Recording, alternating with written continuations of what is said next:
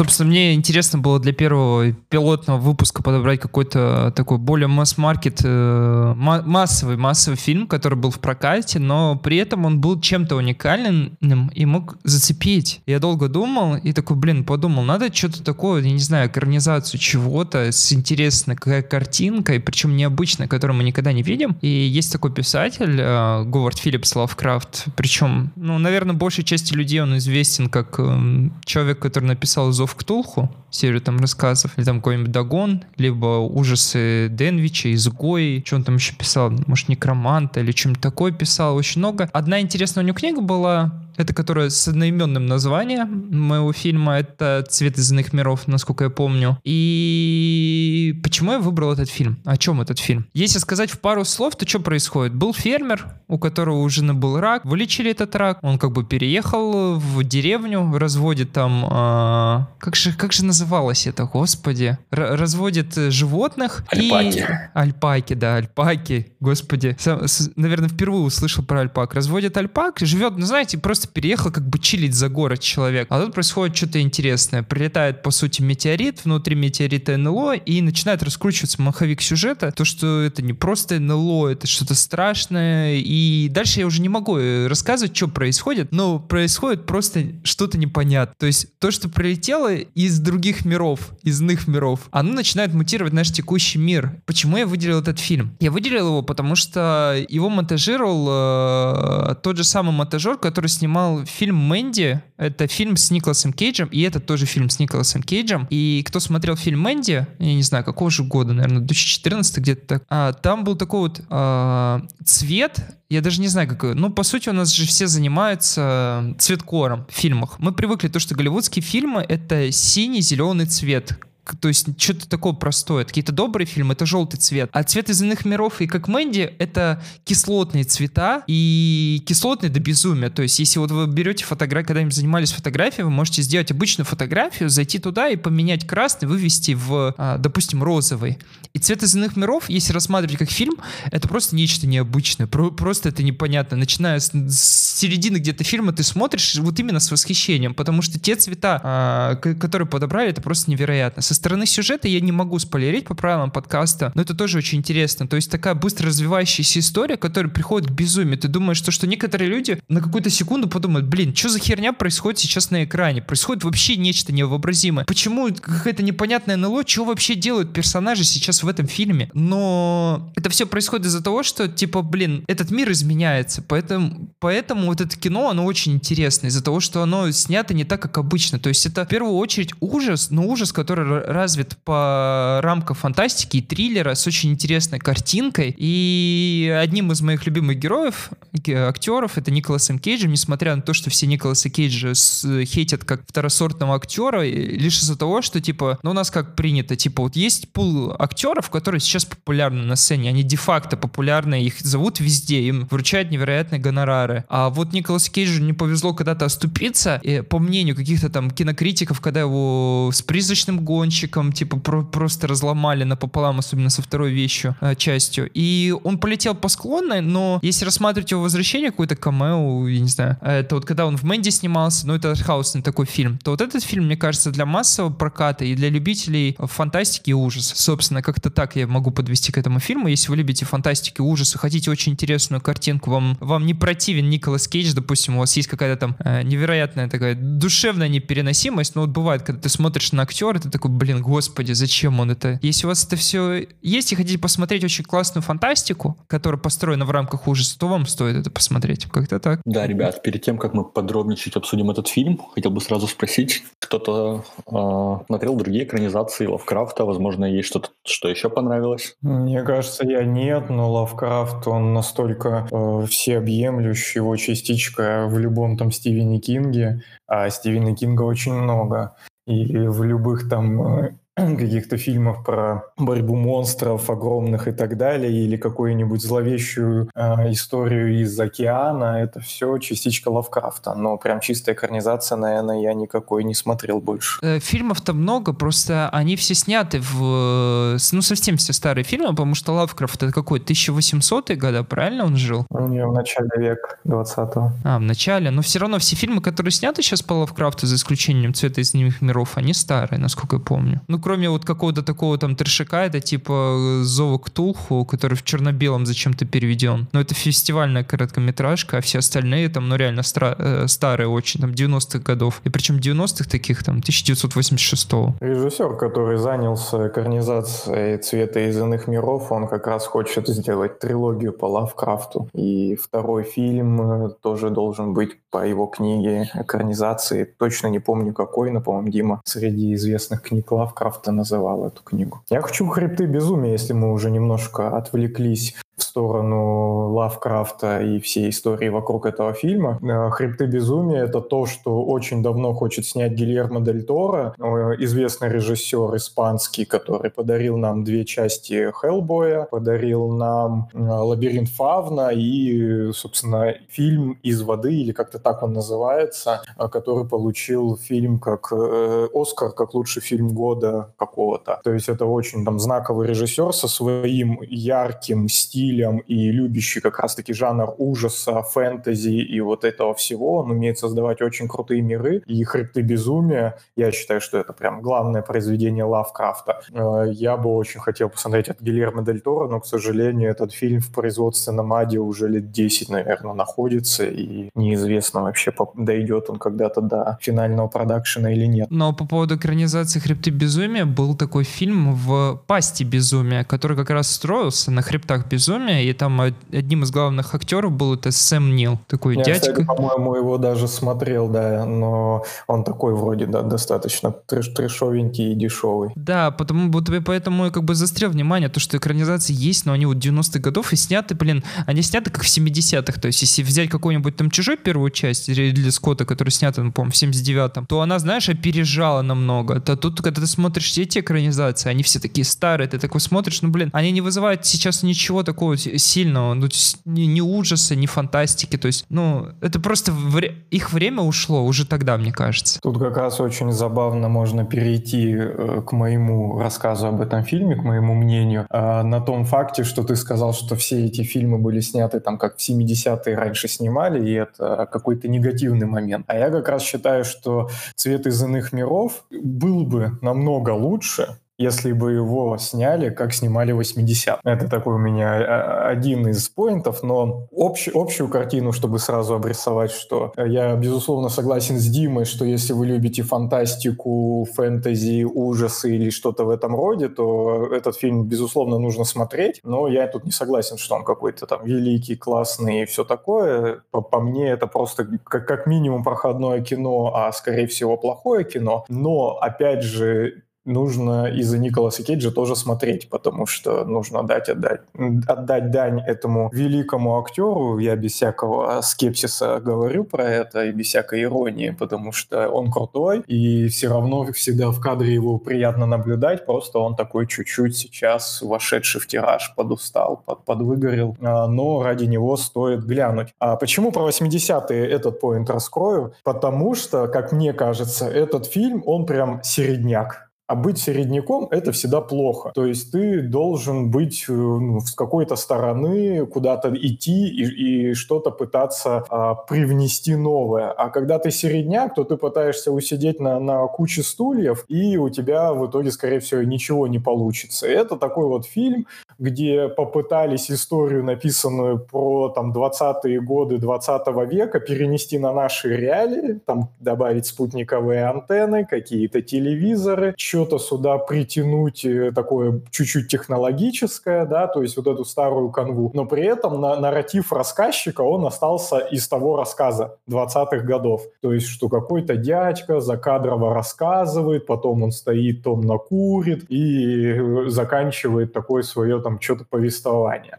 Ну, то есть это очень такие несовместимые вещи. Э, если так снимать, то ты должен и весь остальной продакшн делать как бы со состаренным, делать его олдскульным. Но это как бы одна часть. То есть можно было это сделать прям как, я не знаю, чуть-чуть такое классическое голливудское кино, да, размеренное, спокойное, э, с классическими диалогами, не вносить сюда какую-то девочку-готичку, которая читает Некрономикон, слишком жирный вообще это было, была отсылка к Лавкрафту, просто жирнющая. Вот. И, в общем, про сценарные проблемы и про персонажей попозже. Но я считаю, что у этого фильма есть прям очень хорошие задатки, чтобы играть на поле э, ужасов 80-х годов. Это «Зловещие мертвецы», «Ночь живой мертвечины» и всякая вот такая трэш-эстетика, которая была очень крутой в 80-е годы. И как раз-таки тут куча элементов, я уже не буду спойлерить, да, но здесь куча элементов, которые как раз отвечают вот этой трэш-эстетике. И даже это бы э, уменьшило бы негатив от дерьмовой игры актеров, от плохих диалогов и вообще от непонятной их мотивации, потому что в той трэш-эстетике это ок.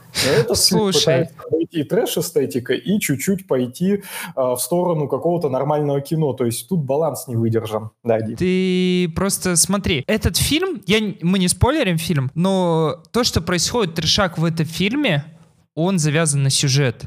Ты понимаешь, да? Он завязан, потому что все, все происходит в рамках вот той вот микровселенной, которая развивается достаточно стремительно близко. И поведение актеров, оно типа не от того, что там типа сценарий плохой или что-то, оно сделано специально, чтобы показать то, что происходит какая-то херотень. И некоторые люди, вот, вот я смотрел в компании, вначале не поняли, типа, что происходит, они такие посмотрели, что за второсортное типа дерьмо, почему у них какая мотивация, потому что мы привыкли как. Если ты видишь то, что там чувак идет э, к бочке бочки с какой-нибудь э, херней, из которой там сейчас из этой бочки выпадет, у нас такая, знаете, типа сразу в голове мысль, нафига ты идешь в этот чертов подвал, вот во всех ужасах, да? Но там элемент идти в подвал, это типа элемент развития сюжета, то есть надо развивать сюжет. И вот тут это не для развития сюжета сделано, это сделано потому, что, типа, вот они сейчас находятся в той ситуации, в которой на них влияет что-то извне, и они не могут никак, никак себя контролировать. То есть у них происходит реально полнейшее безумие. Это, это полноценный ужастик, но их мотивация не потому, что он... Ну вот я не знаю, как более проще объяснить, не спойлеря, просто потому что оно так и должно, потому что в конце фильма раскрывается, что типа до конца произошло. По поводу типа повествования, ну блин, а тут нету главных актеров. Вот так вот если если так типа вспомнить, тут нету главных актеров. Тут главный актер это вот и именно как раз, скорее всего, рассказчик, потому что, ну, типа, он ничего не про... ну, типа, не за кого зацепиться, потому что один занимается этим, да что-то происходит там, вообще ничего не понятно, ничего не происходит.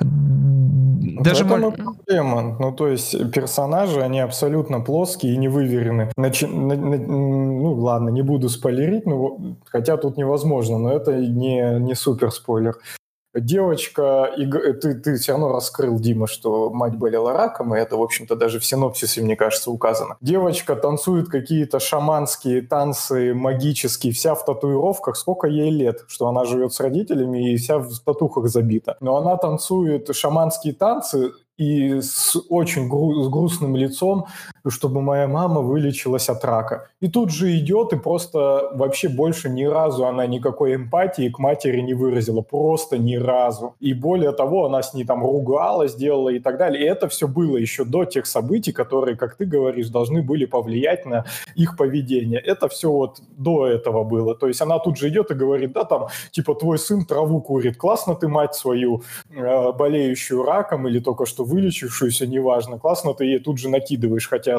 только что плакала, чтобы она выздоровела. Ну, то есть это абсолютно нелогичное поведение. Вот, Пацан, который вот. курит, так это было еще, Дим, до событий, которые должны были повлиять на их поведение. Это были еще нормальная типа семья. Не-не-нет, с момента падения метеорита это уже начинается не то. Да, но это было до падения, это да, первый и- фильм.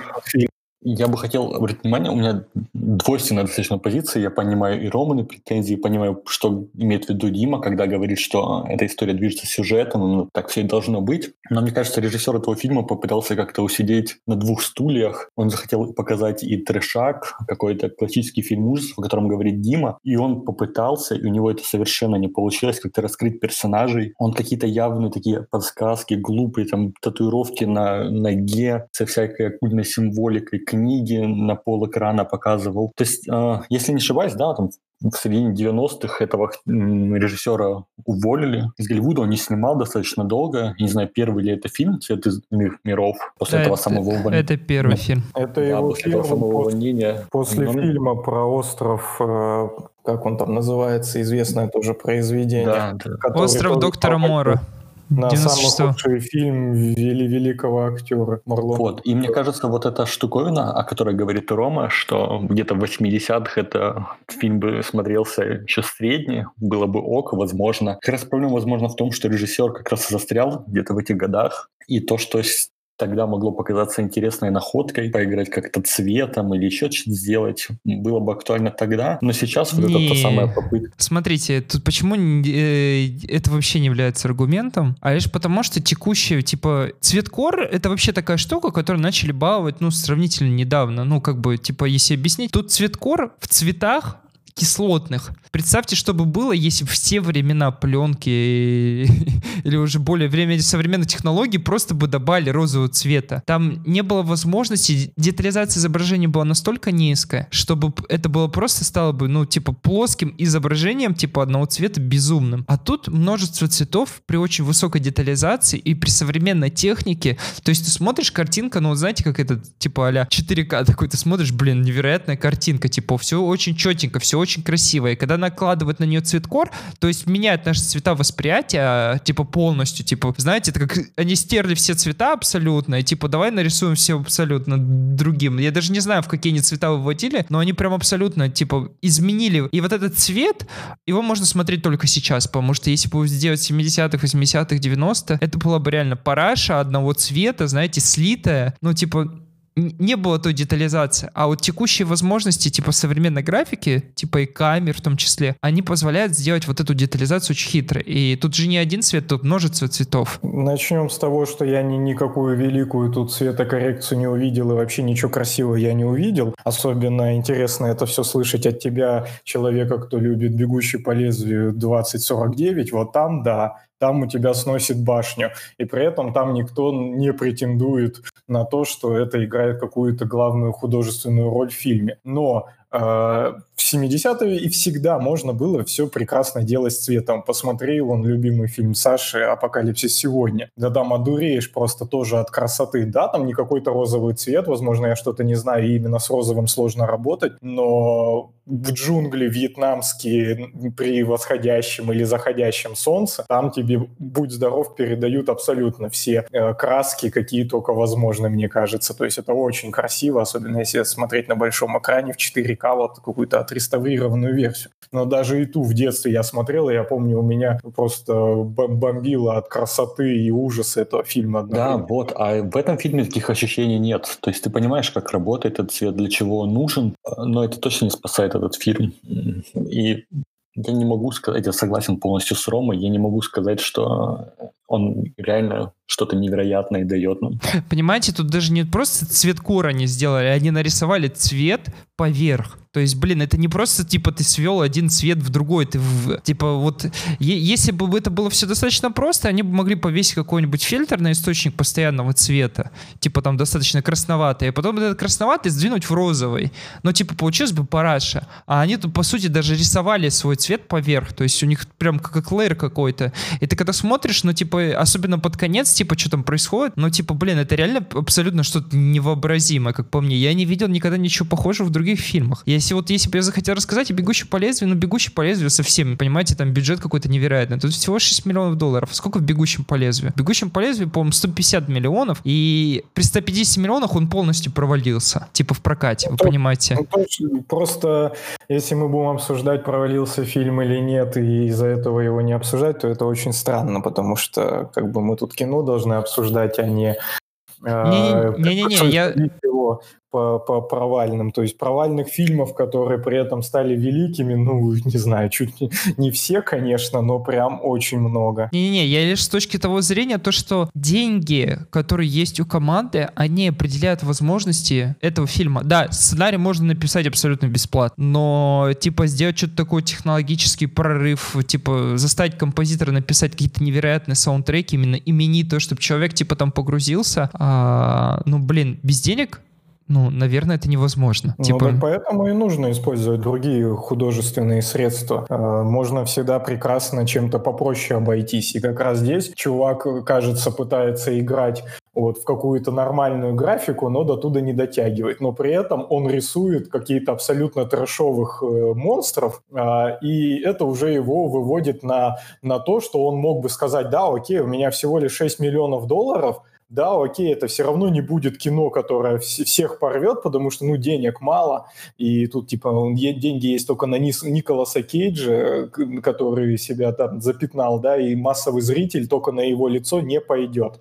И, соответственно, он, как бы располагая вот этим всем инструментариев, он выбирает все равно попытаться куда-то прыгнуть наверх. Но ему нужно было нормально, как художник, это его полностью работа, режиссер, да, режиссер-постановщик, это его работа, оценить все основополагающие, что у тебя есть, и понять, куда ты можешь двинуться. И он хочет одновременно и быть трэшем из 80-х, и каким-то э, хорошим, э, таким, знаете, хорошо скучным кином из, там, я не знаю, 50 50-х годов, да, с нарративом рассказчика до, э, за, за, за кадром, и при этом хочет быть интересным молодежи, потому что сюда мы добавим девочку-готичку э, и мальчика-травокура, и какого-то хиппи-япи в лесу, который просто там одно сплошное клише из Снуп Дога и всего этой регги-истории. Так эти персонажи, они вообще ничего не влияют. Еще раз, тут типа о другом фильм, типа тут другая сила движет абсолютно все. И типа эти персонажи, ну, попытались просто какие-то, ну, типа, абсолютно разные. Ну, что, там российскую надо было семью повесить и ковер, типа, на, на стене, чтобы, типа, они совсем было тривиально.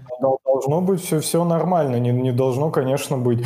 Нельзя говорить, что мы смотрим кино, и тут персонажи не важны. Но ты же не какой-то ви- видео-перформанс смотришь э, в музее, да, то есть это кино. Оно состоит из сценария, и одним из движущих факторов его развития являются как раз-таки диалоги. Тут я не требую уровень проработки диалога на уровне Тарантино, но э, как-то это должна быть чем-то оправдана эта динамика, а не мальчик, который в очередной раз сидит и смотрит там на колодец и рисует страшные рисунки. Да господи, мы видели это просто 20 тысяч раз уже.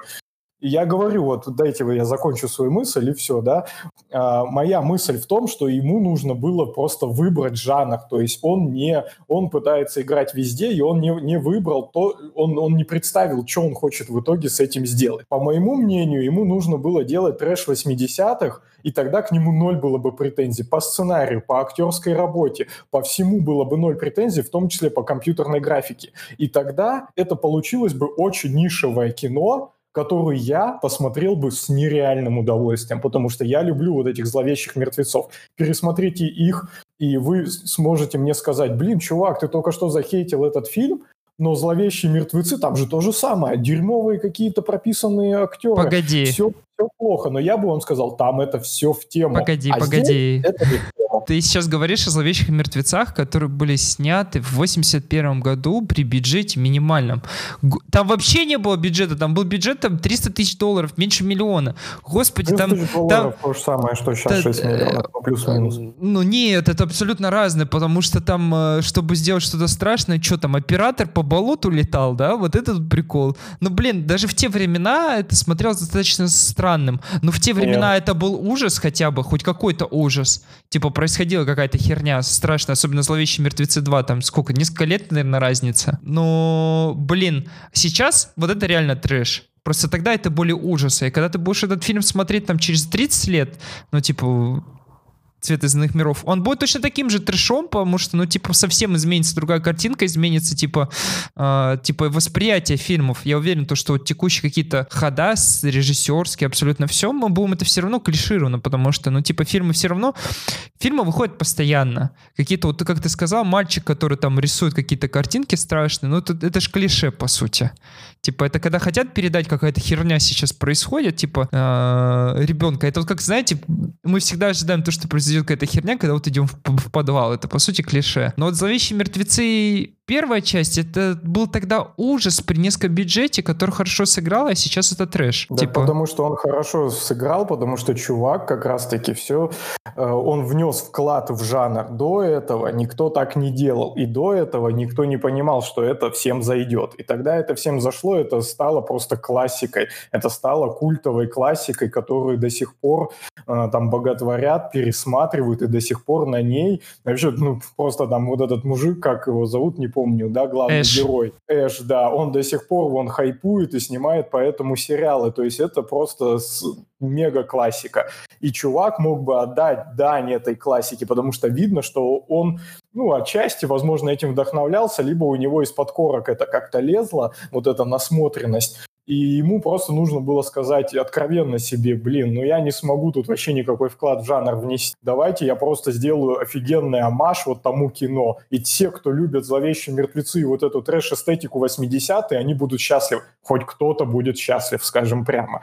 А иначе у него как бы получается какая-то там немного другая история, э, которая средняя, совершенно средняя. И тут у меня есть еще одна мысль по этому поводу. А если у вас как бы нет больше э, к текущей мысли про 80-е каких-то дополнений. Не-не, у меня есть еще, смотри, если откроешь «Зловещие мертвецы», и посмотришь жанр, там будет написано ужасы.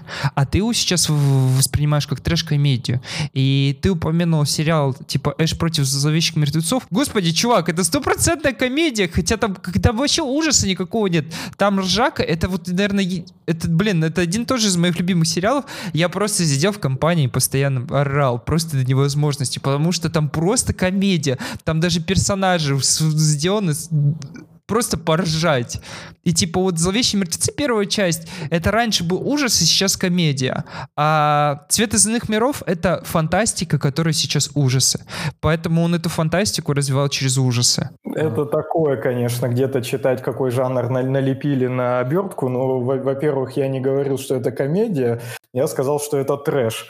Вот. Но в те, в те времена, безусловно, это считалось какими-то ужасами. Сейчас я это воспринимаю как трэш, и это просто вошло в историю как некая типа трэш-эстетика тех времен. То есть это никто не спорит, что это ужасы и тогда, и сейчас, но в любом случае, как бы у ужасов есть разные, да, там какие-то поднаправления, есть слэшеры, есть э, какие-то sci-fi ужасы, да, есть там вот даже биопанк, к которому мы еще сегодня придем, Кроненберга, это тоже в определенных смысле ужасы, причем даже немалом. И при этом есть трэш-ужасы, и как раз-таки там «Ночь живых мертвецов» или «Зловещие мертвецы» это все породило определенную эстетику, которая как раз тут она прям очень сильно просматривалась, и неважно, как она называется, никакой научной подоплеки тут вообще что-то не осталось, откровенно говоря. Какая здесь была научная подоплека? Что метеорит упал?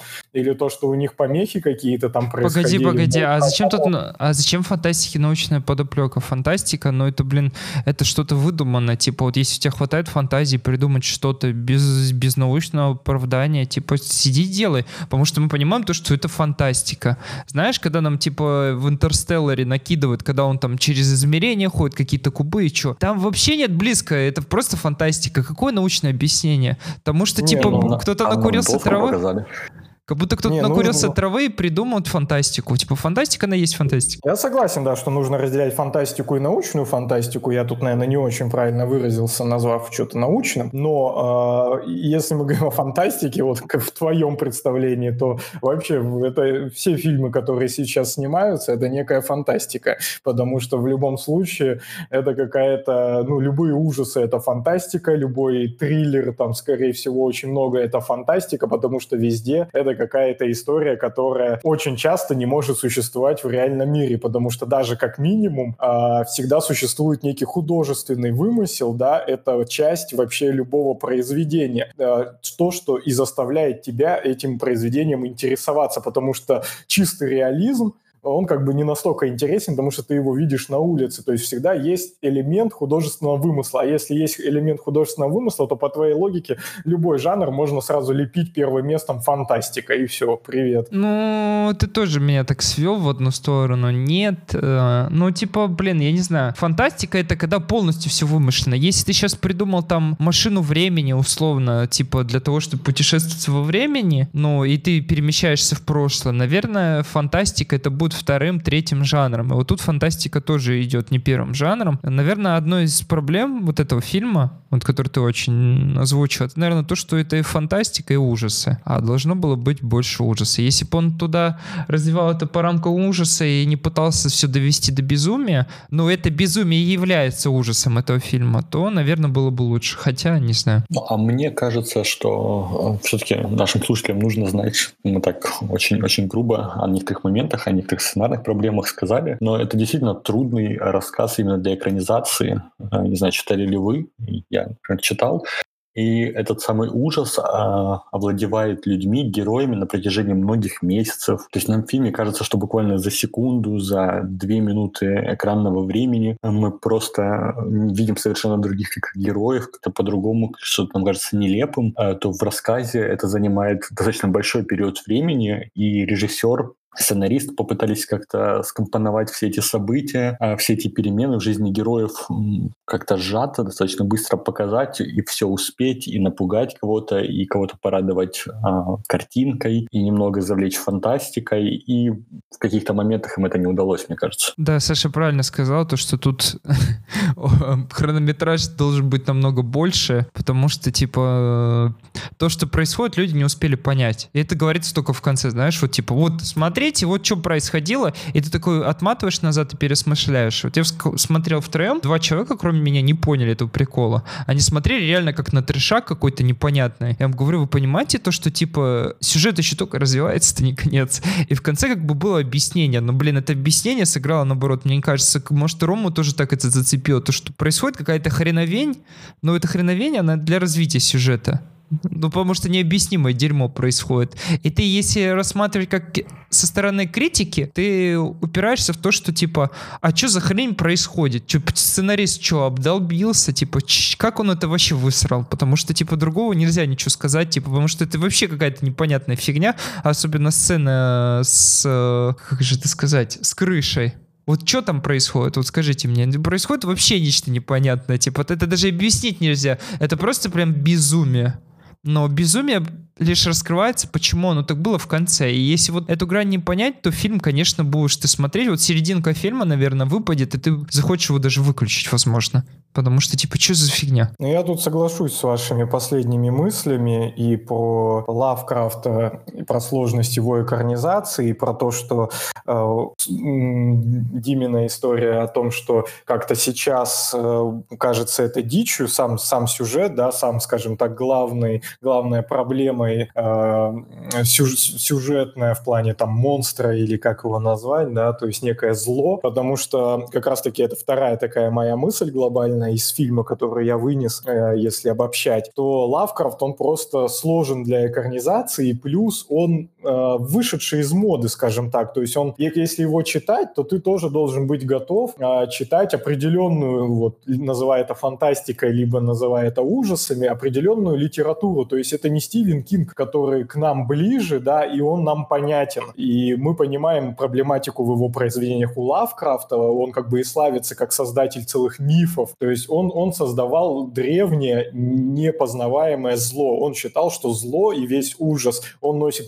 вселенский масштаб, и он не, он не познаваем людьми. У него вот такая проблематика в произведениях, которая когда-то людей занимала, а нам она не так близка, потому что нам ближе сейчас э, более приземленные вещи, нам важен э, какой-то психологизм в произведениях, именно на уровне людей. Нам важно, как люди это воспринимают. И как раз-таки в этом плане проблематика самого Лавкрафта, что прилетел некий свет, что-то там произошло, и он что-то улетел, оставив э, какой-то там след в нашем мире, да, но он как прилетел непонятно откуда, непонятно что сделал и непонятно куда улетел. То есть вот эта проблематика, она раньше была интересна, а сейчас нам нет, неинтересно. И как раз-таки сейчас же происходит в жанре ужасов ренессанс, потому что, ну, в какой-то момент ужасы э, погрязли в бесконечности бесконечных слэшерах сначала, потом в каких-то бесконечных э, пугалках там ведьмами и какими-то там э, барабашками в углу, домовыми, ну, условно говоря, да. Всякой такой истории, за редкими исключениями сейчас, это огромный э, перерождение, огромное происходит жанра, потому что выходят такие фильмы, там, «Солнцестояние», «Реинкарнация», да, это вот режиссер Ари Астер, э, который вклад вносит, да, или там Джордан Пил, который уж совсем прям э, и на Оскары